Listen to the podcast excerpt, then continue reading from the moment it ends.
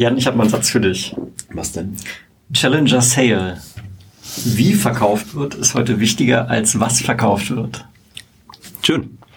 Darum geht's heute? Stimmst du zu? Ja, würde ich zustimmen. Super. Ja, darum geht's heute. Sehr gut. Vielleicht als Ergänzung, heute geht es um Challenger Sales. Ja. Ähm, wir wollen mal darüber sprechen, was ist Challenger Sales, warum macht das Sinn, was bringt dir das, lieber Hörer, und äh, wie kannst du es anwenden?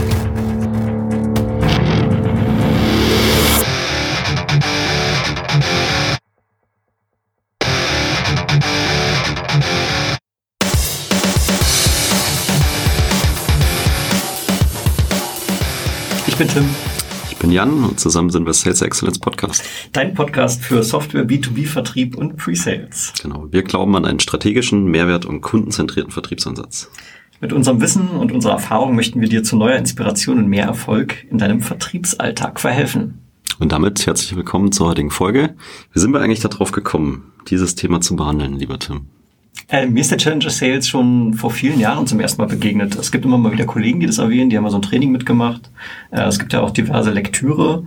Ähm, und grundsätzlich glaube ich, was uns jetzt bewegt hat, mal zu sagen, wir machen mal eine Folge zu dem Thema, ist, ähm, weil die zugrunde liegende Problemstellung, die der Challenger selber aufzeichnet, mit der können wir uns stark identifizieren. Ähm, es geht ja bei uns immer um B2B-Vertrieb und die Vertriebsszenarien werden immer komplexer.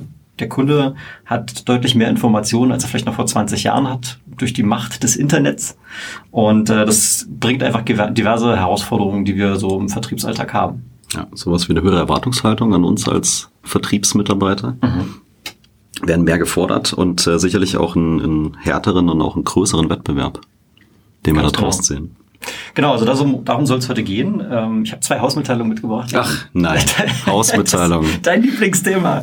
Und die erste Hausmitteilung, da geht's auch um dich tatsächlich. Ich, du hast mir die letzten paar Tage immer mal wieder lustige Videos geschickt. Du hast dir nämlich eine Green Wall gekauft. Ähm, und warum ist das für euch als Hörer relevant? Naja, wir werden mehr und mehr versuchen, auch Videocontent zu produzieren und eine Greenwall erlaubt es, ähm, hässliche Hintergründe durch schöne Hintergründe zu ersetzen. Jan hat mit Bergen rumgespielt, mit Büros. Äh, die Büros haben mir persönlich besser gefallen, aber geschenkt. Ähm, und das, die Premiere für dieses Thema ähm, wird jetzt auch schon, wenn diese Folge kommt, ist schon passiert. Da könnt ihr auf YouTube mal schauen. Am 15. Februar äh, wird es nämlich online gehen. Äh, unser Knowledge Nugget Format habt ihr schon kennengelernt und jetzt diesmal auch mit Video. So ist es. Try Run im Video. genau.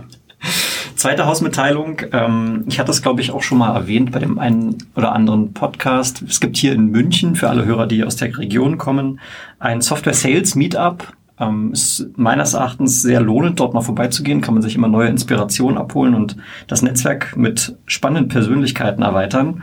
Und äh, so ist es auch hier geschehen. Dort haben wir nämlich den äh, Dieter vor einigen Monaten, ich war letztes Jahr war es schon, äh, kennengelernt und der hat eben zum Thema Challenger Sales gesprochen und äh, der Jan und ich, wir hatten auch schon die Ehre, einmal auf diesem Sales, Sales Meetup sprechen zu dürfen. Das war in diesem Jahr 2020. Ähm, also kommt da auch gerne mal vorbei. Wir werden sicherlich auch in Zukunft dort anwesend sein. Ähm, spannende Themen. Genau, und damit vielleicht direkt der Übergang. Der Dieter sitzt heute bei uns. Hallo. Willkommen. Und ähm, vielleicht, wir haben ja schon gesagt, okay, du hast in diesem Meetup zum Thema Challenger Sales einen Vortrag gehalten. Ähm, der hat uns super gefallen. Darum sitzt du jetzt hier und außerdem bist du auch ein cooler Typ. Und äh, vielleicht kannst du dich mal ein bisschen vorstellen und sagen, wo du herkommst, was deine Historie ist. Ja, ja, äh, Tim und Jan, erstmal vielen Dank für die Einladung. Ja, mein Name ist Dieter. Ich bin äh, seit 40 Jahren im Vertrieb ausschließlich im äh, Bereich Technologie und fast auch immer im Softwarevertrieb. Das heißt, äh, sehr nah an, an den Dingen, die heute ganz wichtig sind. Ich habe so im, im Vertrieb eigentlich, ja, ich hätte fast jeden Job gemacht. Ich habe als Sales Trainee eingestanden, war dann Account Manager, Sales Manager, äh, Geschäftsführer und Vertriebsvorstand von einem mittelständischen Microsoft-Partner. Und das habe ich relativ lange gemacht, bis 2012. Und ähm, dann habe ich mich selbstständig gemacht mit der, mit meiner Vision oder Mission. Äh, wie kann ich eigentlich, wie kann der Vertrieb auf eine andere Ebene gebracht werden? Das ist so meine persönliche Motivation. Und ähm, ja, ich bin Strategieberater und Sales Advisor und berate auch fast ausschließlich Technologieunternehmen, sind auch mal ein paar Unternehmenbereiche aus dem Bereich Energiemanagement, aber das ist so meine Klientel. Was für mich ganz wichtig ist, ist eigentlich ähm, die, wie kann ich so die Vertriebsperformance steigern, wie kann ich den Sales attraktiver machen heute. Und ich habe immer mich schon mit Methoden beschäftigt. Und zwar von Anfang an. Eine meiner ersten Stationen oder mein erster Job war bei General Electric. Und wir haben damals ein, Trainee ein, ein Trainingsprogramm gemacht, das hieß Genesis. Hm. Schöner Name. Das hieß General Electric Selling Information Services. Ah ja, okay. Und das war ein Consultative Selling Approach. Mhm. Und so seitdem, das war 1983, 84, ich, war ich immer auf dieser Ebene, mich methodisch im Vertrieb zu arbeiten. Mir hat das persönlich sehr geholfen, in allen Funktionen.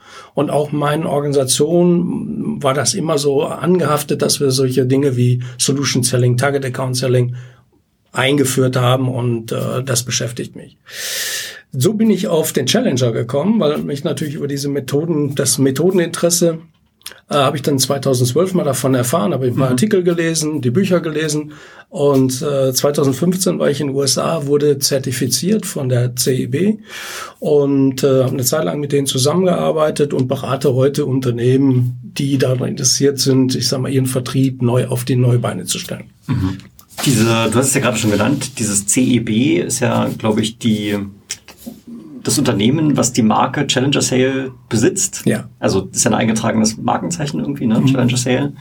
Ähm, hast du Einsicht in die Entstehungshistorie von diesem Challenger Sale, beziehungsweise da gab es ja auch eine gewisse Transition, die gehörten ja, glaube ich, auch mal zu Gartner oder so. Ich weiß, du weißt es besser. Na, genau. Also die gehören heute zu Gartner. Ja. Also die CB ist ein amerikanisches Beratungsunternehmen okay. gewesen äh, mit 4000 Mitarbeitern und das war eine Membership-Organisation. Das heißt, die hatten ihre Kunden waren Mitglieder. So, das waren große Unternehmen weltweit äh, ob das Hewlett Packard war, aber Avis war oder also wirklich alle Branchen. Und ähm, die CEB ist dann später verkauft worden an Gartner mhm. und ein Teil davon ist abgespalten. Also mal die Trainingseinheit ist heute bei einer Organisation, die heißt Challenger Inc. in den USA, die die eigentlichen Trainings machen. Mhm. Aber die CEB ähm, war damals ein großes Beratungsunternehmen, die auch im Auftrag ihrer Kunden Research-Projekte gemacht haben. Und ähm, so ist eigentlich so die, die, die Challenger-Idee ist praktisch, ich will nicht sagen durch Zufall entstanden, aber äh, wer erinnert sich noch an den 15. August, äh, 15. September 2008? Die eine Idee, was da war? 2008 assoziiere ich immer mit Finanzkrise. Ja, ja genau. Sagen, der 15. September ist der Zusammenbruch der Lehman Bank gewesen. Also so und das wird ja gleichgesetzt eben mit dem mit dem Auslöser der Finanz- und Wirtschaftskrise. Und ähm, nach dieser Zeit hat man, ähm, sind die, die Kunden und, und, und äh, Mitglieder von CB auf die CB zugegangen und haben gesagt, ähm, was macht eigentlich einen erfolgreichen Vertrieb in wirtschaftlich kritischen Zeiten aus? Weil das war, wenn man sich so nachdenkt, natürlich ein paar Jahre war es ja sehr unruhig. Ich habe das selbst persönlich auch erlebt äh, wie es schwierig war, Deals zu closen und so weiter. Ne? Und das war so ein Auslöser für die Kunden von der CB zu fragen, könnt ihr da mal für uns äh, so, so, eine Studie machen? Dann haben die ein Research-Projekt aufgelegt, an dem sie über 1000 Firmen beteiligt haben. Auf der einen Seite, man hat Einkäufer befragt, man hat äh, Geschäftsführer befragt, die, also die Entscheiderseite, man hat aber auch auf der anderen Seite die Sales-Seite. Man hat 6000 äh, Verkäufer im Prinzip auch befragt in einer separaten Studie. Und um mal rauszufinden, was macht eigentlich einen, einen performanten Vertrieb aus? Warum ist jemand erfolgreich in solchen Zeiten? Und ähm, da waren sehr, sehr viele Kriterien, wurden da definiert. Und aus diesen Studien sind ein paar ganz interessante Erkenntnisse herausgekommen. Also das erste war, dass man angefangen hat, Kategorien für Verkäufer zu bilden nach bestimmten Kriterien. Und da sind fünf verschiedene Verkäufertypen. Ich komme gleich nochmal auf die Typen. Mhm. Das war das eine, dass man also so fünf Profile definiert hat. Und die zweite Erkenntnis war, dass man, dass einige Verkäufertypen deutlich erfolgreicher sind als andere. Und der interessanteste Verein war eigentlich, dass man gedacht hat, in solchen Zeiten ist ein sogenannter Relationship-Verkäufer, der eine gute Beziehung hat, der langjährig ein- und ausgeht, der erfolgreichste. Mhm. Das war nicht der Fall. Und wir sprechen jetzt immer noch in diesem Kontext von, also Bankenpleite, schwieriges wirtschaftliches Umfeld. Genau. Kunden haben nicht das lockere Budget Mhm. und darum ist es besonders äh, herausforderndes Vertriebsumfeld. Genau. Wenn ich es jetzt richtig verstehe, die ganzen Erkenntnisse, die jetzt in dieser Studie gewonnen wurden, sind ja münden ja dann in dieser Challenger-Methodik. Und das war also 2008. Das heißt, Mhm. Na, danach. Also danach. beziehungsweise darauf 2008 folgend. fing ja die Wirtschaftskrise an und das ging so 2011, 2012, so in der Zeit. Ne? So 2011, glaube ich, sind, sind die Bücher erschienen. Also hat man praktisch die Ergebnisse dann auch publiziert und äh, ist da rausgekommen und ähm, hat ihm gesagt, was, was macht eben diesen, diesen erfolgreichen aus. Und ähm, da gab es eben diese, diese, diese fünf Verkäufertypen. Ja, das ist so, ähm, der eine ist so der Hardworker, ne? der, der immer die, die Extrameile geht. Ne? Das andere sind, ähm, was ich gerade schon sagte, der Relationship Seller, wo man immer gedacht hat, ähm, das ist ein Typ, ähm, der hat eine gute Beziehung, der ist gut verankert, ähm, das war der andere. Dann äh, der Lone Wolf ist ein interessanter Typ. Ne? Das ist jemand, der äh, sich an nichts hält, also auch an interne Regularien nicht. Der ist auch durchaus sehr erfolgreich, ist aber schwer zu steuern. Ähm, dann gab es noch den Problemlöser, ja, der praktisch immer so der äh, Advokat des Kunden ist, ne, der immer alles äh, recht machen will. Und dann gab's, dann kam dieser Challenger-Typ heraus. Und der Challenger-Typ war jemand, der äh, von den Kunden gelobt wurde, weil er sehr weitsichtig war, auf Dinge hingewiesen hat, also auf Risiken und auf Chancen hingewiesen hat, der sehr kundenorientiert war. Und das ist jemand, der ist sehr diskutierfreudig. Das heißt, der hat auch keine Angst, mal ein kritisches Thema anzusprechen beim Kunden. Im Vergleich jetzt wieder zu dem, äh, zu dem Relationship-Verkäufer, der lieber eine, ich sag mal, alles harmonisch haben möchte, ist der Challenger-Typ, der auch mal eine provokante Frage stellt. So, daraus ist praktisch aus, aus diesen Typen, daraus hat man gesagt, so, was macht den denn so besonders? Und daraus ist die Challenger Cell Methode geworden. Ähm, wenn man so ein paar Fakten noch dazu sieht, dann ist es so bei den, bei den Durchschnittsverkäufern, also die Verkäufer, die so zwischen 70 und 100 Prozent immer liegen, ist so der Unterschied nicht gravierend. Am spannendsten war eigentlich die, die Auswertung und die Analyse bei den Top-Performern, also die, die immer ihre Ziele erreichen und die immer ihre Ziele überreichen. Die Top-Performer, 39 Prozent der Top-Performer hatten, passten in diese Kategorie der Challenger. Okay. Nur sieben Prozent die des Relationship-Verkäufers. Interessant wurde es dann noch, wenn man sagt, bei komplexen Deals, komplexen Sales Opportunities, war das Verhältnis noch anders. Da waren über 50 Prozent wurden der Kategorie Challenger zugeordnet. Okay. Komplexität steht für äh, lange Sales Cycle und komplexe Buying Center. Das ist die Definition von CIB für Komplexität. Ja. Und man hat dann über die Jahre auch nach 2011, 2012 die Studien immer wiederholt und das Ergebnis wurde eigentlich mal wieder bestätigt. Mhm. Also es hat sich dann nur noch verfeinert, dass man sagt, ja, das ist der Typ, der heute beim Kunden sehr gut ankommt. Mhm. Was ist denn, also du hast jetzt gesagt, äh, 39 Prozent, 50 Prozent die komplexer. Was denn mit den anderen 50 Prozent, die ja anscheinend auch ihre Ziele übererfüllen? Ist das dann, Die- mach, machen die das nicht kontinuierlich? Ist das bei denen eher eine Modeentscheidung? Der Challenger schafft es jedes Jahr aufs Neue oder? Ja, die anderen, es gibt durchaus auch bei den, bei den anderen Typen natürlich erfolgreiche Verkäufer. Auch, es gibt auch zum Beispiel der Lone Wolf, ist auch durchaus, der kommt dem eigentlich am nächsten von den, von den Wahrscheinlichkeiten oder von der Einordnung, weil der Lone Wolf ist auch jemand, der auch in komplexen Dingen sehr gut äh, und erfolgreich sein kann. Bei, den, bei dem Lone Wolf ist nur das Risiko, dass er sich an keine Regeln hält. Und gerade wenn wir heute, wenn wir große Unternehmen sehen, wenn wir Compliance-Regeln haben, hast du da schon mal ein Problem. Ja, dass der eben sagt, so, ich mache meine Deals. Auch ein Relationship-Verkäufer ist durchaus nicht so. Also die anderen 50 Prozent haben sich ja verteilt auf die anderen vier Typen. Und das ist durchaus auch so, dass auch ein Relationship-Verkäufer nach wie vor erfolgreich ist, aber eben nicht in dem Maße wie der, wie der Challenger. Fair. Okay. Jetzt haben wir so ein bisschen die Ge Geschichte gelernt, hochspannend, wie ich finde. Und ich glaube, äh, was für mich ja auch spannend ist, jetzt nochmal von dir zu hören, ist, was zeichnet denn an diesen Challenger aus? Also was, was ist es denn wirklich, Ja. was es dann ausmacht? Also, was ich vorhin schon mal eingangs sagte, was, was die Kunden an, an ihm schätzen, ist, dass er, dass er sehr, ein sehr gutes Verständnis für sein, sein, für das Geschäft des Kunden hat.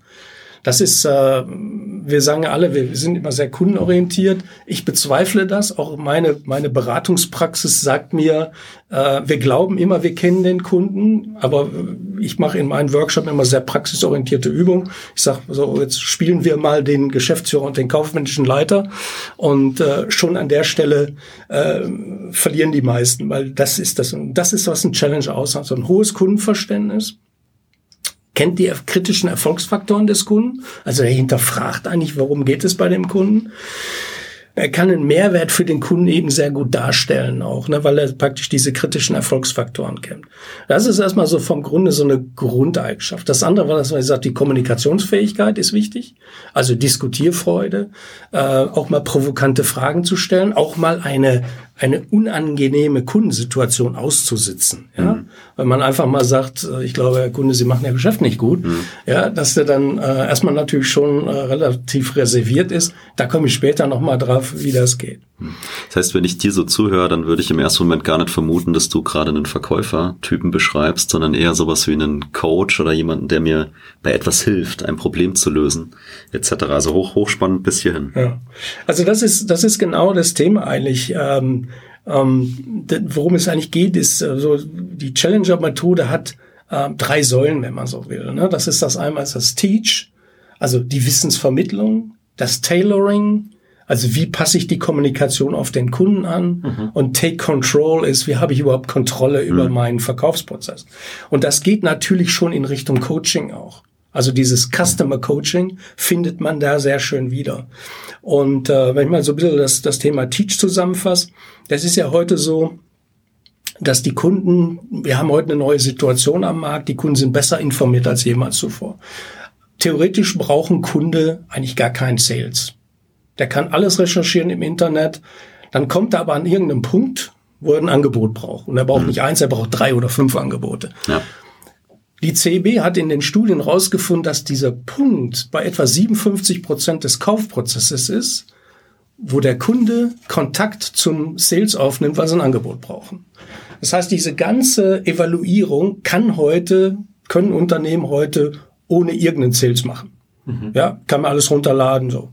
Ähm, wenn ich jetzt mal aus meiner Vergangenheit zurückgehe, früher war das ganz anders. Früher hat man sich einen Sales geholt, damit der mich aufschlaut, mhm. ja, damit der mir Informationen liefert, damit der sagt, was ich kaufen soll. Heute könnte ich theoretisch das so machen, hab dann bei 57 Prozent diesen Cut, wo ich sage, ich brauche drei Angebote.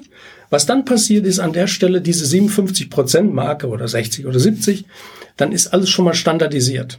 Das heißt, ich habe ja dann schon als Evaluator das so, mhm. äh, ich sag mal, man spricht auch so eine Kommodis Kommodisierung, ne? Also es ist alles gleich.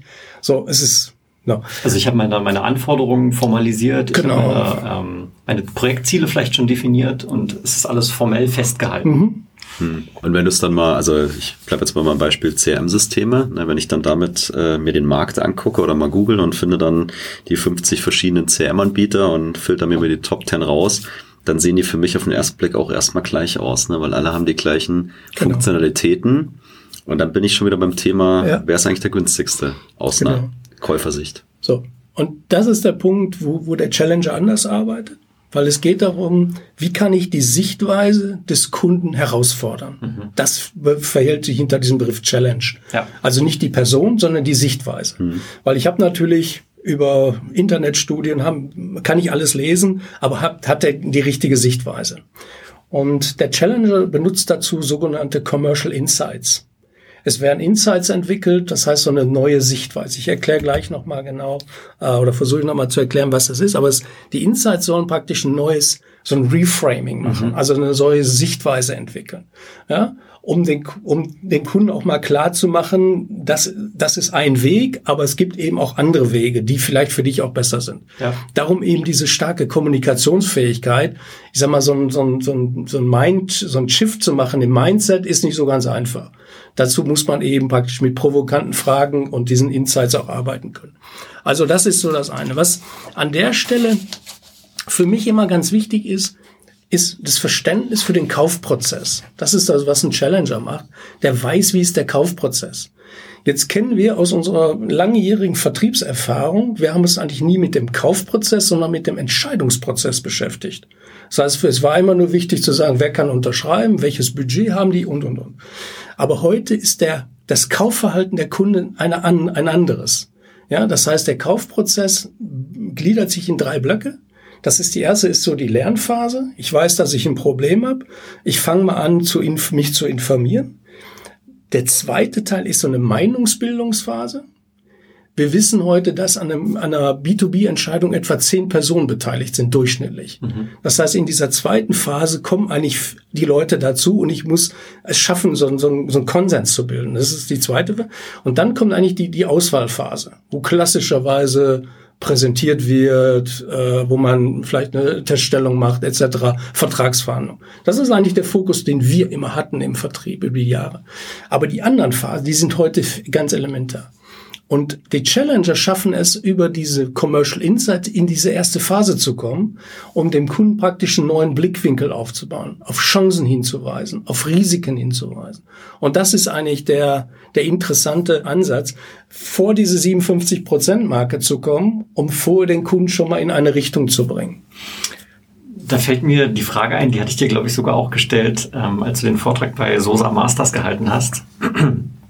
Und das ist jetzt, ich sag mal, das geht schon fast in die Richtung Spieltheorie. Ja? Wenn ich jetzt, ähm, ich habe jetzt einen großen Account, gibt es ein großes Projekt, eine Million Euro Budget, total aktiver Kunde. Jetzt äh, habe ich fünf Vertriebsleute, die alle Challenger Sales gelernt haben und versuchen praktisch diesen Verkaufsprozess immer wieder von vorne aufzurollen, neue Blickwinkel, neue Herausforderungen. Bringt es den Kunden dann irgendwann mal an so eine Position, dass er überhaupt noch eine Entscheidung treffen kann? Also ist vielleicht ein bisschen theoretisch, das, das Beispiel, aber so in meinem Kopf äh, könnte ich mir vorstellen, dass es ähm, schwierig ist, dann überhaupt mal zu einer Entscheidung zu kommen, wenn immer neue Impulse kommen, die vielleicht tatsächlich auch Relevanz haben. Ja, mhm. ja das, das ist ein guter, guter Punkt auch. Also erstmal ist es natürlich so, dass ähm, es leider nicht viele Challenger machen. Mhm. Ja, das muss man dazu sagen. Es gibt heute ich glaube, ein Großteil arbeiten mit sogenannten fragebasierten Methoden. Ich kann euch gleich auch noch mal ein bisschen meinen, meinen Hintergrund dazu sagen. Also fragebasierte Methoden, das ist der eine. Dann gibt's natürlich auch noch einen Teil, die ganz ohne Methodik arbeiten, die mhm. einfach fleißig verkaufen, wie sie immer sagen. Wir laufen viel, wir machen viele Termine und so. Und es gibt nur ganz wenige, die sogenannten wissensbasierten Vertrieb machen. Da gibt's ganz wenige. Und da fallen natürlich die, die Challenger-Leute rein. Ich glaube, darüber kann man sich heute im Vertrieb absolut differenzieren, weil eines der Erkenntnisse auch aus diesen Studien ist, ist zum Beispiel, äh, was so eine Custom äh, ausmacht, ist das, das Thema Kauferlebnis. Weil das ist für ganz viele ganz wichtig. Wichtiger als der Preis, wichtiger als das Image ist einfach das Erlebnis. Also wie kommen wir eigentlich zu dem Kauf? Und da ist dieses Wissensbasierte spielt eine große Rolle. Und wenn es natürlich so sein soll, dass ich face to face ähm, mit, ähm, mit einem anderen, ich sag mal, Challenger-orientierten Verkäufer bin, dann ist natürlich auch wieder die Frage, wer hat denn die besseren Commercial Insights? Mhm. Weil das dieses Thema Commercial Insight ist eigentlich so die Kunst, ne? Ja. dieses, diese Idee zu entwickeln.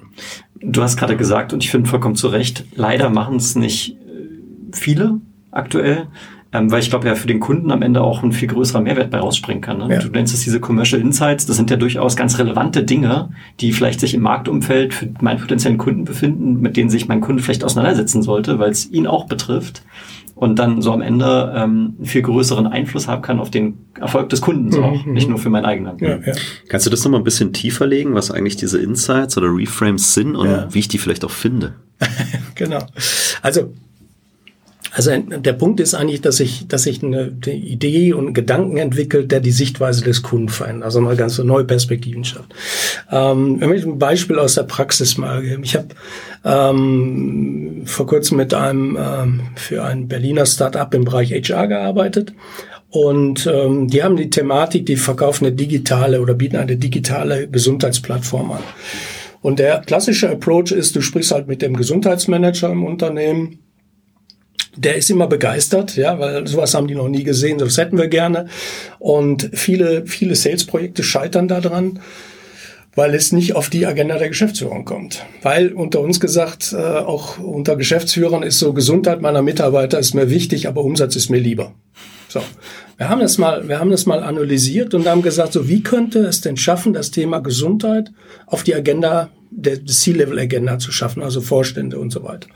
So, und ähm, wenn man, wenn man sich damit mal auseinandersetzt und mal sagt, okay, was bedeutet denn das eigentlich? Also welche Themen sind denn für ihn wichtig? Ne? So, und ähm, dazu kommt, der HR-Manager heute hat eine ganz neue Herausforderung. Fachkräftemangel ist das Hauptthema. Und ähm, damit ist er in der Vergangenheit, war der ja nie, ich sag mal, so am Strategietisch. Ne? Wenn man heute, ich sag mal, großes Werk irgendwo baut, hat man früher nicht gefragt, wo kriegst du die Mitarbeiter. Heute ist das eine relevante Frage. Also haben die HR, die HR-Manager ein neues Thema eigentlich. Und oder auch so Themen wie Digitalisierung. So, und wenn man es dann schafft, ich sag mal, so ein Thema, so ein, so ein fachliches Thema auf die Agenda zu bringen. Und äh, mit dem Berliner Kunden haben wir das so entwickelt, dass wir uns Gedanken dazu gemacht haben und sagen, was, was wirkt denn eigentlich, was bringt denn eigentlich äh, Gesundheit für die Mitarbeiter? Das heißt, ich reduziere den Krankenstand, aber ich bin auch viel besser im Recruiting, weil wenn ich sowas heute anbiete, alle wollen die Young Talents haben. Die jungen Leute legen eben weniger Geld, ähm, Wert auf Geld oder Firmenwagen, ist überhaupt nicht interessant, mhm. aber alle wollen eine gute Work-Life-Balance haben. Mhm. So, ganz wichtiges Thema. Also beim Recruiting ist es wichtig.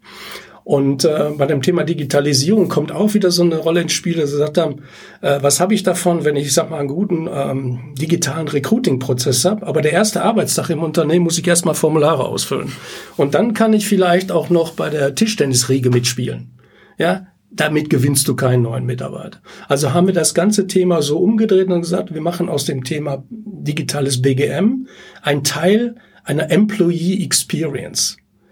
Und ich habe da selbst dann mal einen Vortrag dazu gehalten auf so einer HR-Konferenz, wo nur HR-Manager saßen. Und das hat einen unheimlich hohen Zuspruch gefunden, weil die praktisch schon eine Brücke schaffen, dass ich sage, ich, ich sehe das jetzt gar nicht mehr nur als Gesundheitsthema, also wie, wie Firmenverrat, wie den Obstkorb, sondern ich sage einfach, ich kann damit erfolgreicher sein. Und das ist so diese Änderung der Sichtweise. Auf einmal haben wir das Thema äh, Success des Unternehmens, also mehr Umsatz, schneller die Leute gewinnen und das, die haben praktisch die gesamte Kommunikation so geändert. Und dann haben wir angefangen, diese Kommunikation praktisch nach Kaufprozessen zu definieren. Denn wir haben gesagt, in jeder Phase des Kaufprozesses hat der Kunde eigentlich ein, oder der Interessent ein anderes Informationsbedürfnis.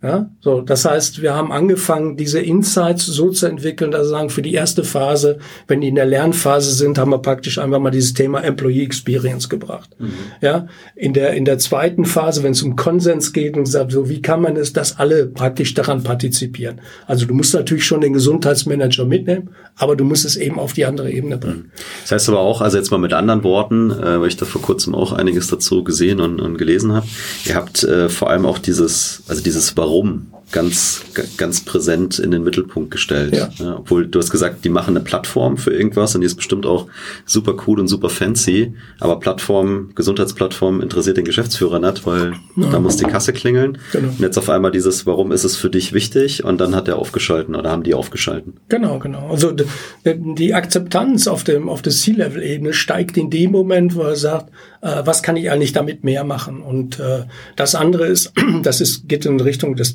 Tailorings auch, dass ich sage, äh, wie schaffe ich es, die anderen zu interessieren? Weil ich sage mal, das Hauptproblem von, äh, vom Krankenstand hat nicht der HR-Manager. Hm. Das Hauptproblem ja, hat die Fachabteilung. Absolut. Der, der Vertriebsleiter, der Produktionsleiter und so weiter. Ne? Also, also wenn ich mal nüchtern formuliere, habt ihr im Prinzip dem eine ROI äh, hinterlegt, weil ihr sagt, Ihr habt gesündere Mitarbeiter, die sind produktiver, wir haben bessere Mitarbeiter, weil wir ein attraktiverer Arbeitgeber sind und habt, also wenn ich das mal bis zum Ende spiele, könnte man ja wahrscheinlich sogar quantitativ ausrechnen, ja. was diese Effekte für mich auf unternehmerischer Seite, was ja dann für ein CEO natürlich sehr relevant ist, für Umsatz, Gewinn, Produktivität ähm, bedeuten. Genau. Es gibt ja, und das, was immer wichtig ist, dass man diese Commercial Insights mit möglichst neutralen Studien hinterlegt. Klar. Es gibt ja äh, im HR-Bereich von Gallup Studien, die sagen, so wie ist eigentlich so die, die Mitarbeiterbindung. Mhm. Die ist heute bei 15 Prozent der Mitarbeiter fühlen sich mit seinem Unternehmen gebunden. 15 Prozent. 85 sagen, okay, ich kann auch was anderes machen. Mhm. Ähm, das Unternehmen in Berlin hat praktisch eigene Studien gemacht und die haben festgestellt, dass die Mitarbeiterzufriedenheit nach Einführung der Plattform bei 30 Prozent lag. Also Verdopplung. Ja, und das zum Beispiel war ein exzellent, wiederum ein exzellentes Verkaufsargument dann in dieser zweiten Phase, wenn man dann sagt, wie kann ich eigentlich so einen Nachweis führen, dass so eine Plattform sinnvoll ist. Also, und das ist einfach so, wie gesagt, das eine sind neutrale Studien, die ich brauche, ne, damit ich sagen kann, was ist der Vergleich. Aber wenn ich dann auch noch praktisch mit eigenen Studien das mappen kann, bekomme ich eben wirklich kraftvolle Commercial Insights. Ja. Also, was ich hier noch sehe, du hast ja gesagt, diese drei Säulen sind ja dieses Teach, Tailor und, mhm. und Take Control, was ja aber offensichtlich eine, eine Grundvoraussetzung für ein erfolgreiches Ausüben von diesem Challenger-Ansatz dann ist, ist, dass ich extrem viele Informationen habe, einerseits vom Marktumfeld, mhm. aber auch über meinen Kunden individuell, um überhaupt diese Commercial Insights so formulieren zu können, dass der sagt, stimmt, könnte genau. ich mir mal angucken. Und äh, das geht ja weit darüber hinaus, als einfach nur vor den Kunden zu gehen und vielleicht eine schöne Präsentation oder irgendwas zu machen, wie ich sag mal in Anführungszeichen der klassische Sales irgendwie das tut äh, und deswegen auch viel anstrengender. Und bei jedem neuen Kunden ja auch immer wieder was Neues und was anderes. Mhm. Ich, ich werde auch oft gefragt, ob, ob das eigentlich möglich ist, dass, ich sag mal, ein normaler Salesman oder Salesfrau in der Lage ist, einem Geschäftsführer so ein Gespräch zu führen oder HR-Manager in dem Fall. Ähm, das, da habe ich eine ganz einfache Erfahrung und auch Meinung dazu. Wir als, als Vertriebsleute verkaufen den ganzen Tag unsere Lösung. Hundertmal. Jetzt frage ich mal, wie viel, wie viel HR-Manager in Deutschland haben schon jemals eine digitale Plattform gekauft? Noch nie. Ja, weil das gab es gar nicht in der Vergangenheit. Mhm. Und ich habe das auf diesem, auf dieser Konferenz mal verglichen mit dem Thema Marketing. Vor zehn Jahren waren Marketingleute, die sie haben sich um Farben und um, um Darstellung gekümmert. Heute ist ein Marketingleiter ist ein IT-Mann. Ja, der hat, es gibt 3000 Marketingprodukte äh, heute, IT-Produkte. So, da hat der Wandel. Beim HR-Manager ist es noch nicht. Das heißt, der HR-Manager steht vollkommen blank da, wenn er mit dem Thema Digitalisierung beauftragt ist. Ja, da kommt zwar jemand, sagt, du bist ja zuständig, du musst jetzt deinen Bereich digital, und wir wissen, dass die ganz hin am, am Ende der Kette stehen, leider, die HR-Leute. Mhm. Ja, und da gibt es halt sehr viele Bezüge auch dazu. Jetzt, äh, ich verstehe gar nicht, warum du sagst, es klingt anstrengend. Also für mich klingt das nach einer Menge Spaß. Äh, na gut, also ich sag mal so, der, der Aufwand, den ich reinstecken muss, anstrengend ist vielleicht äh, tatsächlich nicht gut gewählt, weil mir persönlich macht es auch Spaß, mich ja. in sowas reinzufuchsen und die Opportunities äh, individuell zu bearbeiten. Aber es ist auf jeden Fall ähm, Aufwand der und Zeit, die notwendig ist, sich überhaupt intensiv damit auseinanderzusetzen. Also es wäre auch nochmal interessant, äh, mhm. Dieter, deine Erfahrung dazu hören, aber ich habe letzte Woche haben wir das intensiv, äh, habe ich das mit vielen Kollegen diskutiert und ich bin zu dem Schluss gekommen, dass sich dieser initiale Aufwand total lohnt, weil der halt hinten raus ausbezahlt, anstatt ja. immer wieder so Pillepalle Schritte zu machen und mhm. dann überhaupt nie richtig vorwärts zu kommen. Ja. Also klar, ist natürlich ein Invest und da sind wir wieder bei dem Thema, ich sollte am Anfang schon mal sauber qualifizieren, wo ich dann meine Zeit investieren will. Aber wenn ich sage, qualitativ äh, ho hochwertiges Thema, dann genauso machen, weil äh, der Payoff kommt dann hinten raus. Ne? Also es ist ein wichtiger Punkt an der Stelle ist dieses Qualifizieren. Und ähm, was der Challenger eben macht, der versucht im Anfang rauszufinden, will das Unternehmen wirklich was verändern? Gibt es wirklich diesen Veränderungsbedarf? Mhm. Und man muss dazu sagen, wenn ich noch über den Kaufprozess noch mal kurz, diese mittlere Phase, dieses Konsensbildung, ist aus meiner Sicht der größte Wettbewerber, den wir im Softwarevertrieb haben. Denn die meisten Projekte sterben da, wo es keinen Konsens gibt. Wo einer sagt, oh, das wäre ganz schön, wenn wir das hätten, ne? neues CRM. Und aber dann feststellen, auch das alte tut's auch, wir bleiben am Status quo. Und das versucht ein Challenger möglichst früh rauszuholen und sagen, ist da wirklich eine Veränderungsbereitschaft da? Und arbeiten wir dran. Und darum ist dieses Konsens schaffen in, in dieser mittleren Phase schon, schon ganz wichtig. Ne? Also in dieser Taylor-Phase. Ja, in der Taylor-Phase, wenn ich, wenn ich das Buying Center analysiere, also Taylor ist praktisch, ich, ich fokussiere den Kunden, das, dieses Customizen, also verstehe ich den Kunden eigentlich, weil ich kann nicht mit der gleichen Botschaft von einer Versicherung zu einem Maschinenbauunternehmen gehen. Also das ist ja das eine. Habe ich schon gesehen, aber ich bin bei dir. wir, kennen, wir kennen das wahrscheinlich alle aus der Vergangenheit, dass wir eine Standardpräsentation haben und wir gehen da rein und ähm, da wird vielleicht das Logo noch oben ausgeblendet und schon sind wir customized. Das gibt's auch in der Gegenwart. Ja, leider. Na, aber das, das Tailoring bezieht sich halt darauf, wie fokussiere ich oder wie passe ich meine Kommunikation A auf das Unternehmen, aber eben auf die Person an. Und auch hier ist natürlich Aufwand. Eine Präsentation für einen HR-Manager äh, ist eine andere wie für einen CFO. Ja, mhm. wenn ich zu einem CFO gehe, der hat ja ganz andere Bedürfnis. Ja. Und du hast ja gesagt, durchschnittlich zehn verschiedene Personen, ne? Ja, das sind mit den zehn Personen, das ist äh, eine relativ neue Zahl. Also die hat sich in den letzten fünf Jahren dramatisch nach oben entwickelt. CB ja. hatte mal anfangs gesagt, sind irgendwie fünf, dann waren es sieben. Jetzt die neueste Zahl ist zehn und ich habe einen sehr schönen Chart, das ich hier auf der Veranstaltung auch gezeigt habe. Man sehen, kann sehen, den wachsenden Baum sehen. Ne? Und woher kommt das? Viel sind halt interne Regeln. Ja, ich hm. muss, also seit Jahren wissen wir, Datenschutzbeauftragter ist jetzt immer dabei. Früher war es dann mal der Betriebsrat, der immer gehört wurde. So, das, und jetzt, ich sag mal, in Zukunft kommt jetzt vielleicht der, äh, der Nachhaltigkeitsbeauftragte, ne, mhm. oder so, das gibt's ja eben so. Das heißt, das ist der eine Punkt. Der zweite Punkt ist, warum die Buying Center so anschwellen, ist, ist die, die Angst, die Angst vor Risiken.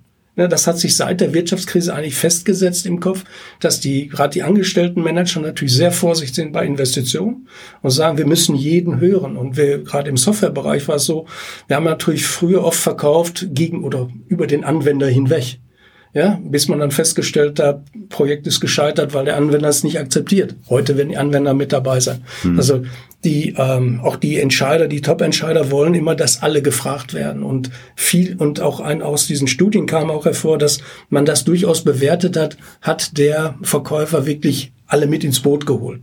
Ne? Also in dieser Konsensphase, so wie schaffe ich es.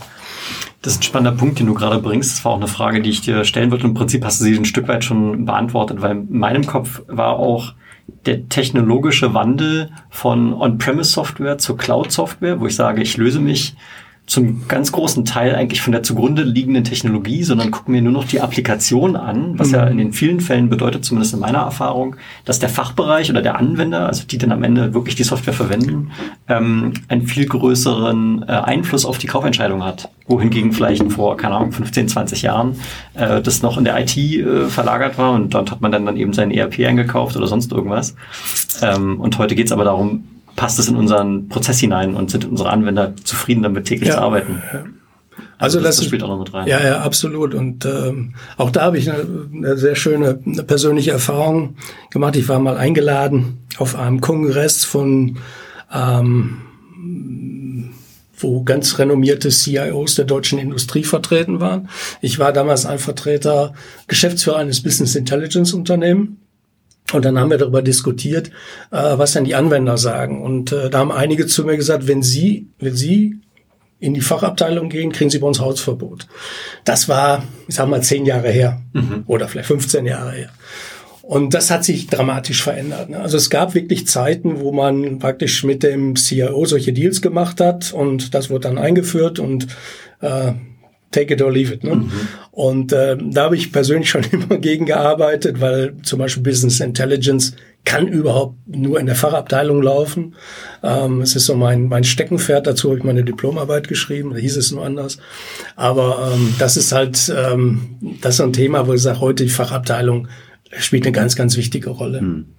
Ja, ist aber so ein bisschen das Thema, also selbst ich kenne das noch, obwohl ich jetzt ähm, noch ein bisschen jünger bin, äh, dass früher die IT ein Cost-Center war. Ne? So, ja. heute ist IT Profit-Center. Ja. Haben einen ganz anderen Auftrag eigentlich im Unternehmen und deswegen, also bin ich vollkommen bei dir. Ohne, ohne Fachabteilung gewinne ich heute keinen Blumentopf mehr. Genau. Also das ist das Tailoring, ne, dass man eben sagt, ich fokussiere mich auf die verschiedenen Bereiche und so weiter. Eine der, der Kunst ist halt heute, äh, wie komme ich an die zehn Leute ran? Ne? Jetzt kommen wir wieder zu dem Thema, was, was der Tim eben sagte. Das kostet natürlich alles viel Zeit.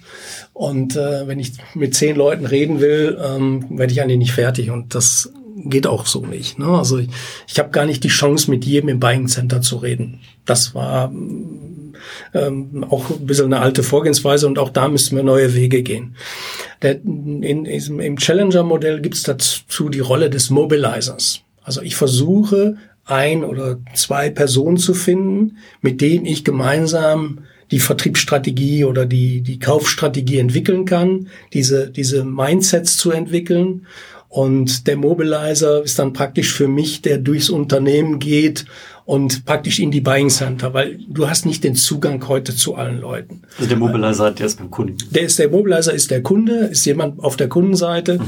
ähm, den ich qualifiziere auch und sage, ist das jemand, dem ich das zutraue, mit dem ich eine gute Beziehung habe und der, mit dem ich dann gemeinsam praktisch den durchs Unternehmen, der mir dann vielleicht auch mal eine Tür aufmacht, aber der auch selbst diese Botschaft rausträgt. Mhm. Dazu muss man eben die, auch wieder die, so ein bisschen die Psychologie verstehen und sagen, was für ein Typ ist das denn da auf der anderen Seite? Ne? Wenn ich so ein Buying Center analysiere, dann gibt es verschiedene Klassifikationen von Mobilizern. Es gibt Leute, die was bewegen wollen, also der Mobilisierer. Es gibt die Redner, die viel reden, aber nichts bewegen. Und es gibt Blockierer. Also man hat so sieben Typen, sieben Profile definiert, die ich unterschiedlich einsetzen kann. Und ein sehr schöner Vergleich ist zum Beispiel, spreche ich lieber mit einem Skeptiker oder jemand, der Karriere machen will? Was meint ihr? Ich würde jetzt aus dem Bauch heraus Karriere sagen, weil wenn das Projekt erfolgreich ist, dann äh, ist es für ihn gut, für uns gut und hoffentlich dann natürlich auch für das genau. Unternehmen. Also der, das, ist, das ist die, die, die gängige Sichtweise, ne? Weil jemand, der Karriere machen will, der bringt mich weiter. Der Nachteil ist, der Karriere machen will, der ist nicht unbedingt beliebt in der Organisation. Im Sinne von Konsens schaffen kann das durchaus mal ein, ein toter Pfad sein. Das heißt, ich komme an einen Punkt, wo ich sage, ich habe zwar jetzt einen super Typ, der will auch nach oben, aber den lässt man nicht nach oben, weil die anderen blockieren den. Mhm. Also ganz ein Risiko dabei. Ne?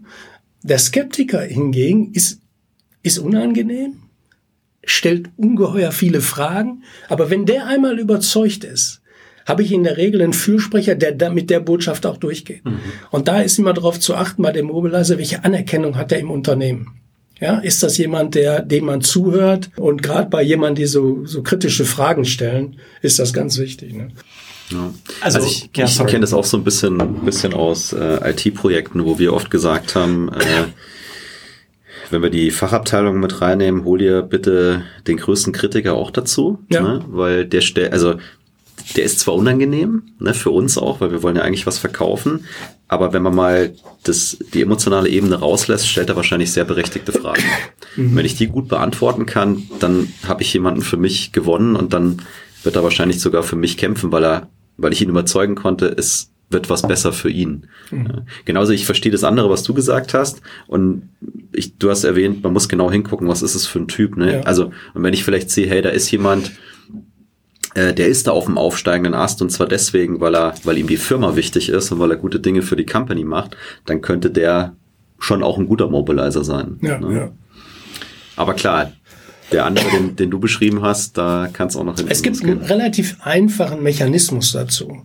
Das war, wenn man sich mit jemandem unterhält und wenn der andere in der Ich- oder in der Wir-Botschaft spricht. Ah ja. Da weiß man schon ungefähr, wie der tickt. Hm. Na, das heißt, jemand, der sagt, ich bringe dich ganz groß raus, ich mache, dass du Erfolg, ich will, dass du das Projekt gewinnst, gehen bei mir schon mal die Lampen an. Ne? Wenn einer sagt, wir bei unserem Unternehmen, wir wollen Marktführer sein, wir wollen in die und die Märkte gehen, wir wollen, dann hat das ein anderes Gefühl. Das heißt, ich bekomme sofort ein Gefühl, der denkt halt anders. Der denkt halt im Sinne der Firma oder ich denke, das sind so ganz einfache Kriterien, die ich erfüllen kann. Mhm. Eine Herausforderung, die zumindest äh, in meiner Erfahrung häufig in Vertriebsorganisationen ähm, vorkommt, ist, dass also es gibt Mythologien, wie zum Beispiel den Challenger Sales oder Miller Hyman oder was auch immer und zumindest die Idee, dass ich einen konkreten Ansprechpartner auf der Kundenseite habe, der mir hilft, mein Deal voranzutreiben, den gibt es bei vielen Mythologien, mhm. der heißt dann mal Coach oder was auch immer. Ja. Und ich bin dann immer in solchen Forecast-Calls und dann wird vom Vertriebsleiter gefragt, hey, lieber Jan, hast du denn bei deinem Deal schon den Coach identifiziert und sagen, ja klar, hier, der, der, der redet immer mit mir und mhm. so weiter. Und dann wird praktisch da so ein Haken dran gemacht. Ja. Aber für mich ist hier eigentlich, und das hast du hast ja schon viele ähm, gute Ideen gegeben, wie man den wirklich sauber identifizieren kann, mein Gefühl ist, viele Vertriebler sagen dann gerne, ja, ich habe hier einen, ohne wirklich zu hinterfragen, ob das wirklich jemand ist, anstatt zu sagen, ich habe keinen. Und da ist eine große Schwäche meines Erachtens, weil auch dann vom, von der Vertriebsleitung nicht gut genug hinterfragt wird, ist es jetzt ein Coach oder ist es nicht oder ist es ein Mobilizer oder ist es nicht. Ja. Und ich glaube, da können wir ähm, noch viel besser werden insgesamt. Mhm. Also das ist ähm, immer in den, in den ähm, ich sag mal, nachgelagerten Coaching ein Thema. Diese, diese Rolle des Mobilizers wirklich, weil der ist Schlüssel, ne? Mhm. Das ist der Schlüssel für den Erfolg. Haben wir den richtigen? Sprechen wir mit den richtigen Leuten? Und äh, das, das ist ein guter Punkt. Und gerade was du sagst, wir, wir kennen alle jemand ähm, äh, beim, beim Challenger nennen wir den den Freund. Ja, den kann ich immer anrufen. Der gibt mir Tipps. Ja. Genau. aber der bewegt nichts. Ne? Das ist einer von den Rednern, ne? der Freund. Und ähm, da muss man natürlich immer und, und den muss man wirklich qualifizieren und auch challengen, ja, weil mit dem muss ich ja gemeinsam diesen Weg gehen. Und ähm, dann kommen wir eigentlich praktisch schon auch zu diesem Thema Take Control. Wie bekommen wir denn Kontrolle darüber? Die, die weiß ja oft gefragt werden, ja, wieso können wir Kontrolle über den Kaufprozess bekommen? Ich sage, wir können ihn steuern, weil ich meine Botschaft ist ja immer kaufen, helfen. Ja, wenn ich beim Kaufen helfen bin, dann geht es ja um, wie steuere ich eigentlich so, einen, so einen Prozess. Und ähm, weil das ist immer, was ich äh, gerne auch mache. Ich vergleiche immer gerne den Sales-Prozess mit dem, mit dem Kaufprozess. Wenn man die beiden mal gegenüberstellt, dann sieht man immer, dass wir im Sales-Prozess ja sieben Stages haben, beispielsweise. Ne? Und wenn wir das machen, wenn wir präsentiert haben, sind wir da. Und dann haben wir eigentlich den Auftrag. Aber der Kunde ist möglicherweise noch ganz am Anfang. Und darum, ich sage mal, für mich ist der Sales-Prozess nicht relevant. Für mich ist der Kaufprozess relevant, weil, und den muss ich steuern. Und da gibt es im, im, äh, im Challenger verschiedene Methoden. Also es gibt so einen wertorientierten Ansatz, also wenn ich einfach über Geld rede, oder einen aktionsorientierten. Also wie bekomme ich eine Aktivität mit meinem Mobilizer entwickelt? Ne? Also wie, ich schicke dir einen Fragebogen, ich sage, ich brauche jetzt die und die Fragen von dir. Und über diese Reaktion sehe ich auch, spielt der mit oder nicht. Und das beste Hilfsmittel, was ich immer äh, empfehle, ist einen Evaluation-Plan zu entwickeln. Also, dass ich mit dem, mit dem Mobilizer wirklich einen Plan mache. Wie sieht denn jetzt die Evaluierung aus? Mhm. Ja? Aus Sicht des Kunden. Aus Sicht des Kunden. Und viele Kunden sind extrem dankbar. Wir haben ein großes Projekt in Berlin gemacht mit einem sehr, sehr großen deutschen Unternehmen, ging es um 80.000 Mitarbeiter. Und das haben wir mit dem Kunden entwickelt und der war total happy. Weil da sind natürlich, wir können natürlich über unsere Erfahrung viele Dinge mit einbringen, weil zum Beispiel dieses Thema Datenschutz, ne? Mhm. weil, weil die meisten sagen, ah, mit denen müssen wir auch noch reden. Mhm. Ja, aber rede frühzeitig mit denen, dann ja. weißt du, was kommt. Wir müssen noch mit dem reden, wir müssen in dieses Board noch, je größer des Unternehmens. Und wenn man so, einen so einen Evaluation-Plan entwickelt, ist wie ein Projektplan für den. Und ich weiß nicht, ob ihr mal, es gibt so eine, ähm, für den Kaufprozess aus so ein, das sieht aus wie so ein Spaghetti-Diagramm. Das sind ja eine Vielzahl von kleinen Aktivitäten. Hm. Und wenn ich mit meinem, mit meinem Mobilizer das entwickle, und da auch einen Zeitplan hintersetzt, habe ich natürlich ein hervorragendes, ich sag mal, Steuerungsinstrument für uns beide. Ja. Aber ich kann ihn dann noch anrufen. Ich sage, du, wir haben noch vereinbart, dass dann und dann kommt ihr da zusammen. Ja, verschiebt sich und Ich sage, was heißt das für ein Rest? Also ich kriege viel mehr, viel mehr Griff in die Kontrolle und ich kriege auch viel mehr Fokusgenauigkeit mhm. dadurch. Ne? Ja, ist eigentlich schön. Also ich meine, das, was äh, Tim und ich ja auch oft gesehen haben, ist so, wir müssen mal einen Close Plan machen, ne? Aus der Seller-Sicht, aus der Unternehmenssicht, immer mit dem Ziel, der Forecast ist akkurat und so ja. weiter. Und ich, also aus meiner Sicht ist es ziemlich ähnlich, nur du verpackst das Ganze anders und du machst es als, ja, du platzierst es als wertvolles Asset auch für den Kunden und den, den, den Wert sehe ich auch und gleichzeitig hast du aber auch deinen Close Plan. Mhm. Und der ist, der ist sogar besser, als wenn du ihn alleine gemacht hättest, weil der Kunde hat da quasi genau. mit unterschrieben. Ne? Also das ist ganz wichtig, ne? dass der muss mit dem Kunden entwickelt werden, muss der Input vom Kunden sein, weil sonst, sonst nimmt er das ja nicht ab. Ne? Wenn, wenn er sagt, ah, da müssen wir das noch machen. So, und was ich auch in diesem Plan durchaus mal einbaue, sind so, so Phasen, die der Kunde, wo der Kunde was bezahlen muss. Also ein, ein Proof of Concept gegen Geld. Weil das ist auch immer einfach ein Qualifikationskriterium. Mhm. In dem Moment, wo ich den Evaluation Plan mache, ist es wurscht. Ja, weil der sagt einfach, ja gut, dann müssen wir irgendwie Geld besorgen. Wenn es aber da soweit ist, dann haben wir ja vereinbart, ne? Hm. Dann geht der auch los. Das heißt, ich habe hier ein wunderbares Steuerungsinstrument eigentlich da dran und äh, kriege viel mehr Qualitäten. Ähm, was das Ganze noch rund macht, also das sind so praktisch die drei Säulen, ne? also Teach, Tailor, Take Control. Und dann gibt's praktisch noch eins, was das Ganze rund macht, das ist so ein Spannungsbogen. Das äh, nennen die Challenger-Leute Tension, also Spannung aufbauen. Mhm. Weil da geht es darum, dass ich nur was bewegen kann in Organisationen, wenn der Gesprächspartner aus der Komfortzone heraus bewegt wird. Mhm. Das ist ein äh, sehr, das ist zum Beispiel ein sehr ähm, kritisches Thema. Da braucht man sehr viel Fingerspitzengefühl. Das heißt, in dem Moment, wo ich, wo ich den mal seine Sichtweise provokanten Fragen äh, den herauslocke, dann merke ich, öffnet der sich kann natürlich auch manchmal sein, dass ich überstelle, dann, kommt der, es gibt ja die, die, die Komfortzone, die Lernzone, die Panikzone. Ich muss immer darauf achten, dass er nie in die Panikzone gerät. Ne?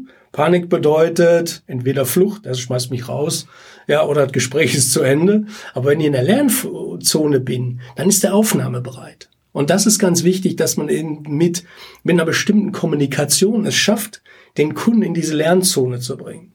Da gibt es eine sehr schöne und eigentlich auch, auch so ein Schlüsselelement, da gibt es eine Gesprächschoreografie, wie so ein Challenger-Gespräch ablaufen sollte. Und äh, das hat so, ich sag mal, emotionale Achterbahnfahrt. Ne? Also das hat so Phasen, wo ich erstmal den Kunden so mitnehme, ihn mal auf die neue Situation klar mache und äh, praktisch ihn dann so ein bisschen emotional, also erst durch Fakten, aber auch durch Emotionen versuchen, ein bisschen runterzuziehen und ihm dann einen Weg aufbauen, der zu meinen USPs führt. Das ist so ein interessantes. Das ist Storytelling. Ne? Das ist ein Storytelling-Konzept und das funktioniert wunderbar. Ne? Also das äh, ist eigentlich das Feedback aus allen Workshops. Alle nehmen das mit und sagen, ja, das probiere ich jetzt aus. Ne? Tolles Ding. Und damit schafft man eben diesen Spannungsbogen. Ist es manipulativ? Ja, was heißt manipulativ? Wenn ich, wenn ich über zum Beispiel dieses, dieses Faktenbasierte, ne, was ich vorhin mit der Gallup-Studie sagte, ne, das ist ja einfach ein Fakt. Ne? Fakt ist, dass 15 Prozent deiner Mitarbeiter, ne, wenn wir jetzt hier auf den Hof gucken oder in die Werkstatt gucken, von den 100, die da sind, sind 15 loyal und 85 sind morgen weg, möglicherweise. Mhm. Und wir wissen, was das zum Thema Fachgeber ist. Das ist mal ein Fakt. Es wird dann, ich sag mal, manipulativ oder wenn ich das mit einem emotionalen mit einer emotionalen Komponente anreiche, wenn ich zum Beispiel sage, aber was wird denn dein Chef dazu sagen, wenn du eigentlich eine Lösung hättest und die nicht tust? Ja, also das so auf diese Ebene bringen. Das ist sehr amerikanisch. Ja, das äh, sage ich auch immer, das ist äh, bei amerikanischen Unternehmen vollkommen normal. Ne? Mhm. Äh, bei uns muss man ja sehr vorsichtig sein. Aber es gibt eben andere Möglichkeiten, einfach zu sagen, schauen Sie mal, ne, Ihre Mitarbeiter, wäre doch toll, wenn Sie das und das hätten. Also wenn ich dieses, dieses Persönliche so ein bisschen abfedere, aber trotzdem, dass es, ich sag mal, nennen das immer die Hand auf die Herdplatte legen. Ja, da tut ein bisschen weh, ja, und damit kann man aber, ich sag, und ich kann ihm ja dann auch aufzeigen, wie ein Weg aussieht. Was eben wichtig in diesem, in dieser Kommunikation ist, dass es zu den USPs, nur nicht mit den USPs argumentiert, sondern zu. Weil da ist nochmal wieder ein Unterschied. Wenn ich immer mit meinen Features dann komme und sage, wir können und wir können und wir können, dann ist das wieder Verkäuferpitch. Mhm. Wenn ich ihm aber klar mache, was du eigentlich brauchst, dass du so eine neue Sichtweise auf deine Mitarbeiter hast, auf deine Kunden hast und das und dann, dass ich das praktisch so aufbaue, das Gespräch, ähm, dann fühlt der Kunde sich wohl und am Ende kommt er raus und sagt so, und wer kann mir das liefern? Na? Und dann bin ich dabei. Ja. Und ich stelle fest, du machst auch hier im Pod Podcast-Gespräch Challenger Sales. Ne?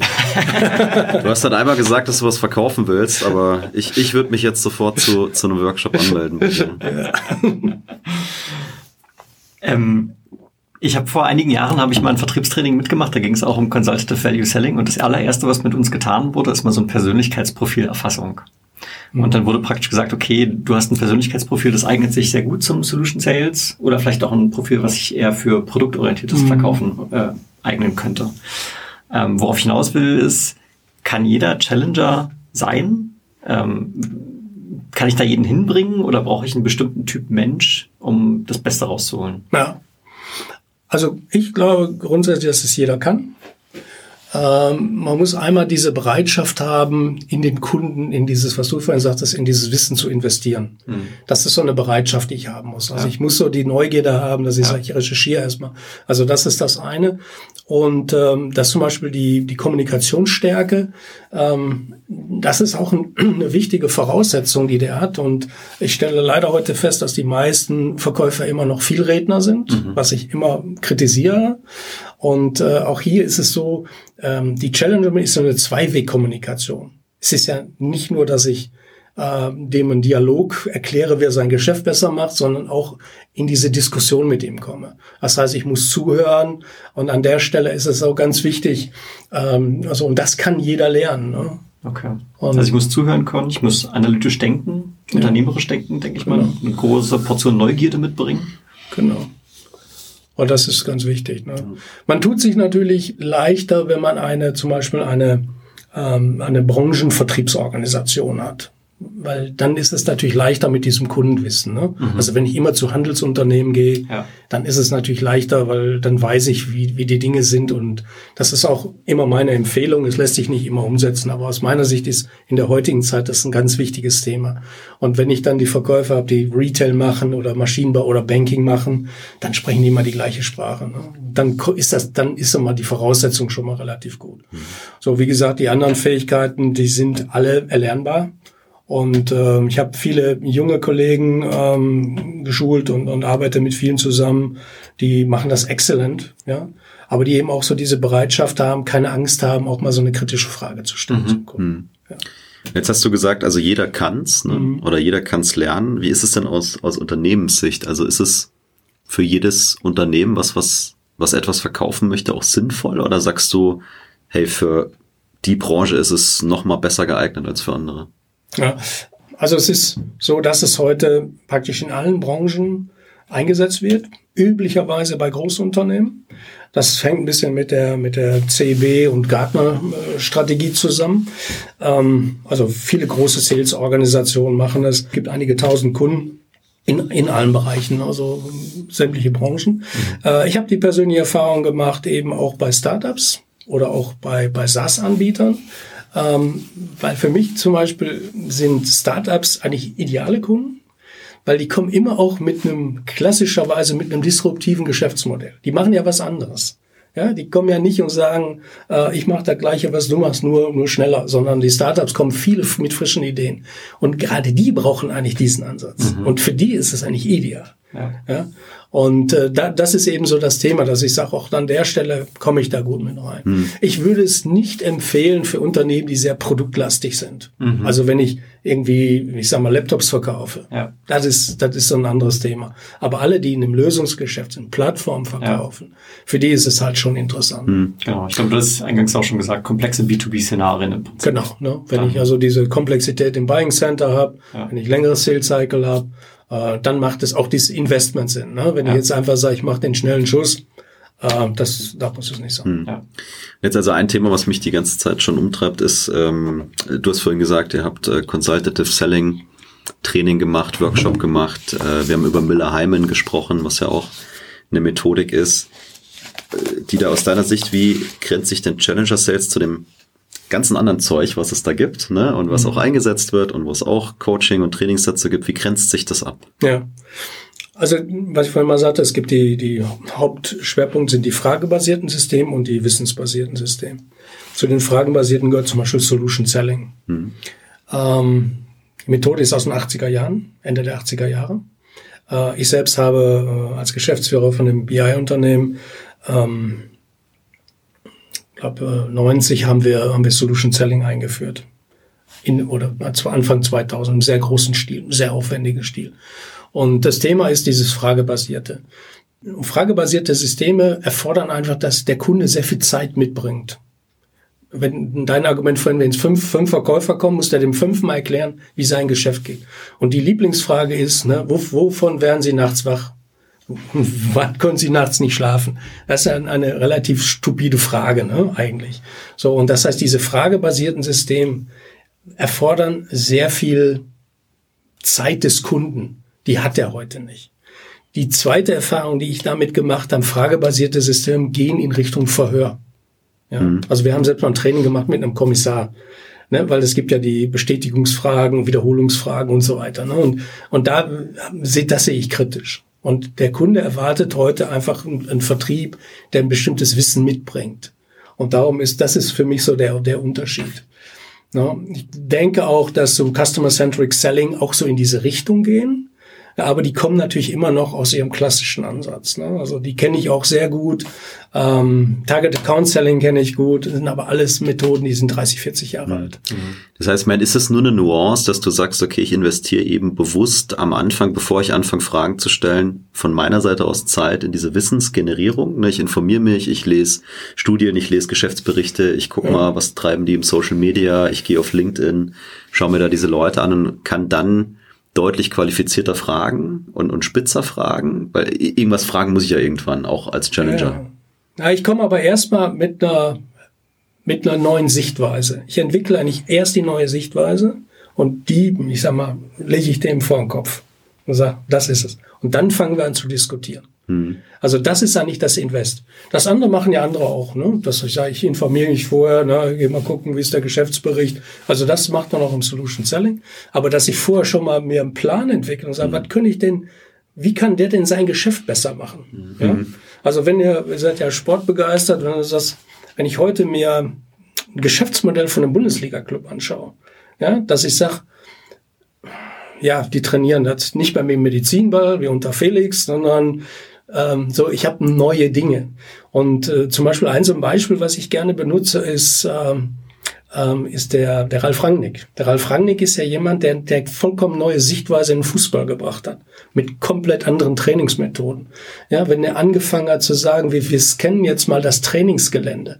Ja, und äh, Leipzig und äh, Red Bull Salzburg waren ja die ersten Vereine, die ein Trainingsgelände praktisch mit X Kameras hatten. Hm. Also mein Lieblingsverein Schalke hatte eine Kamera am Trainingsgelände. Damit kann ich nichts machen. Das heißt, mhm. wenn der, der Challenger ist halt jemand, der praktisch eine neue Sichtweise vorher entwickelt und damit zum Kunden geht und sagt, ja, das ist, ist total spannend, dass du das sagst. Also ähm, im Fußball ist das was Neues, im Rugby zum Beispiel gibt es das schon sehr lange. Ne? Da machen die das schon, ja. schon sehr, sehr lange. Okay, das heißt, aber für mich jetzt, um das in meinem Kopf nochmal neu zu sortieren, ich war jetzt geistig schon, ich habe Kontakt mit einem Kunden, ich bin in einem Dialog, ich bin, habe eine Opportunity, blöd gesagt.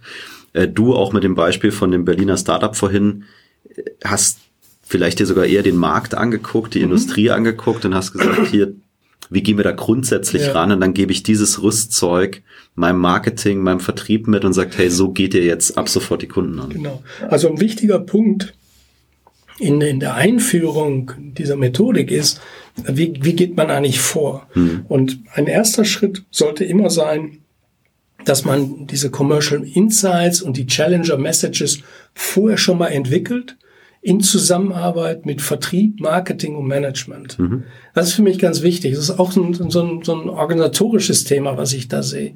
Also dass Marketing und Vertrieb synchron arbeiten, dass sie gemeinsam mhm. diese, diese Commercial Insights entwickeln. Weil die einen, die, die, die Sales-Leute wissen, was am Markt passiert die Marketingleute wissen, wie sie ihr Produkt und ihre Positionierung ist und das zusammenzubringen. Und so haben wir das auch gemacht. Wir haben Workshops gemacht. Das ist nicht aufwendig, dass uns hingesetzt haben und gesagt, was, was bewegt die eigentlich? Ne? Das auch mit einem, mit einem anderen an. Bevor wir überhaupt zum Kunden gegangen sind, haben wir schon angefangen, zu, uns Gedanken zu machen, welche Persona können wir mit welcher Message erreichen. Hm. Ja? Und wir haben das dann eben in Webinaren, in, in auch in ähm, in, in, in Newsletter reingebracht. Also die ganze Kommunikation an der Stelle. Das heißt, ich gebe Vorfeld, investiere ich schon mal da und so gehe ich an. Das ist dieses Wissensbasierte. Mhm. Ne? Ich suche mir diese Studien raus. Ne? Ja, auch das ist heute so. Ich, ich gucke mir diese Gallup-Studien an. Es gibt andere Studien. Da kann ich halt schon sehr viel machen und gehe halt zu einem Kunden schon mit einem sehr hohen Wissen. Hm. Ne? Das heißt, du bist fast auf einer Ebene, wo du sagst, ähm, Vision, Mission und so weiter und brichst das dann runter auf die Personas ja. äh, und überlegst vielleicht auch nochmal oder reframes dich selber und sagst, muss ich eigentlich in erster Linie den HR-Menschen überzeugen oder muss ich eigentlich zum Exec den Executive Attention kriegen mhm. und natürlich den HRler immer noch auf eine gewisse Art und Weise mitnehmen oder dem HRler helfen, diese Executive Attention zu kriegen. Okay, das ist nochmal, das ist für mich jetzt auch nochmal eine ganz neue Dimension. Ne? Da bist du gar nicht so tief im, im Deal erstmal drin, sondern du fängst vorher schon an, genau. eigentlich deine Strategie mal ja. zu remodellieren. Wenn wir nochmal dieses, dieses Thema mit dem Kaufprozess, 57 Prozent, ne, dass die meisten Kunden praktisch heute sich selbst ich sag mal lesen. Ähm, wenn ich wenn ich sage, ich gehe praktisch schon vorher mit rein in der in der ersten Phase und sage ähm, über Webinare, macht den macht den eigentlich schon mal zeigt den schon mal, was eigentlich geht am Markt, ne? Oder auf Konferenzen, wenn ich da präsentiere, äh, komme ich eigentlich schon mal mit einer neuen Botschaft raus. Ne? Ist es ein Risiko, dass ich da mir Dinge ausdenke, die mein Kunde vielleicht schon vor zwei Jahren oder vor drei Jahren sich mal angeguckt hat und schon gesagt hat, das ist für mich eigentlich gar nichts Neues. Wie validiere ich denn, was ich da entwickle, dass das wirklich eine, eine Relevanz hat. Ja, das Risiko ist da. Mhm. Ja, und was man eben klassischerweise an der Stelle macht, man macht äh, so gewisses Testmarketing. Ne? Okay. Also ich entwickle die Idee und spreche jetzt mal mit, mit drei, vier, fünf Insidern, okay. die ich vielleicht zu denen ich einen guten Draht habe. Mhm. Ich spreche mit Beratern. Ich sage, was ist eigentlich mit dem Thema? Zum Beispiel das Thema Employee Experience war vor zwei Jahren habe ich nichts darüber gelesen in Deutschland, nur in den USA. Hm. Ähm, ich habe eine, ich habe eine Employee Canvas mal gemacht, ne? also solche Dinge. Und Heute ist das anders, weil heute liest man das ganz häufig, aber vor zwei Jahren war das noch nicht so. Ne? Und das heißt, ich teste das dann mal an mit bestimmten Leuten. Ich muss natürlich auch aufpassen, mit wem rede ich darüber. Also an der Stelle muss man noch ein bisschen auch der, kommt der Marketingstratege auch zum Tragen und sagen, in welcher Phase befindet sich ein Markt? Ja, also wenn man so eine, so eine, gibt's auch so eine Kurve, da man sagt, so sind das jetzt die, die frühen, die Early Adapters und mhm. so, ne? Das heißt, wenn ich jetzt mit jemand spreche, der immer so traditionelles Geschäft macht, der versteht das möglicherweise nicht, ne? Also wie gesagt, ich habe ähm, im HR-Bereich da viel Erfahrung gesammelt, weil natürlich die HR-Leiter noch, ich sag mal, etwas ähm, noch nicht so weit entwickelt sind, so IT- und digitalmäßig. Und äh, auch eben so ganz klassisch, klassischerweise Digitalisierung bedeutet für die eher so einen Prozess so abzubilden, aber nicht den, den Mitarbeiter zumal als Kunden zu sehen. Hm. Und das ist Employee Experience. Ja. Das heißt, ich muss dann testen, mit wem rede ich darüber, passt diese Botschaft zu dem. Ne? Also das war auch ganz wichtig. Das heißt, wir haben dann so, so kleine äh, Happen gemacht und haben auch in unserer Lead-Generierungsstrategie das in kleinen Portionen an ganz explizite Firmen. Wir haben uns dann die Märkte angeschaut, die Verticals angeschaut, wo wir das rein platziert haben. Und damit bekomme ich natürlich eine sehr hohe Qualität. Und mhm. äh, ich habe gerade gestern noch mit dem, mit dem Head of Sales geredet. Also die haben eine sehr positive Entwicklung bei den Outbound Calls. Die kommen sehr, sehr gut an und das hat sich total gut entwickelt mhm. im letzten Jahr weil du es natürlich dadurch schaffst, relevanter zu werden ja. für die Leute, die du genau. ansprichst. Okay. So, jetzt vielleicht Abschlussfrage. Ähm, jetzt, also habe ich mitgenommen, du hast gesagt, jeder kann das lernen und im Grund, Grunde genommen für jedes Unternehmen interessant. Wenn ich dir so zuhöre, glaube ich schon, dass es eine gewisse Komplexität mit sich bringt. Äh, und dass du es nicht einfach so mit einem Fingerschnipsen einschalten kannst in deinem Unternehmen. Was wäre denn die Handlungsempfehlung, äh, wenn jetzt eine Firma sagt oder ein Geschäftsführer sagt, hey, super spannendes Thema, würde ich gerne mal angehen? Ja.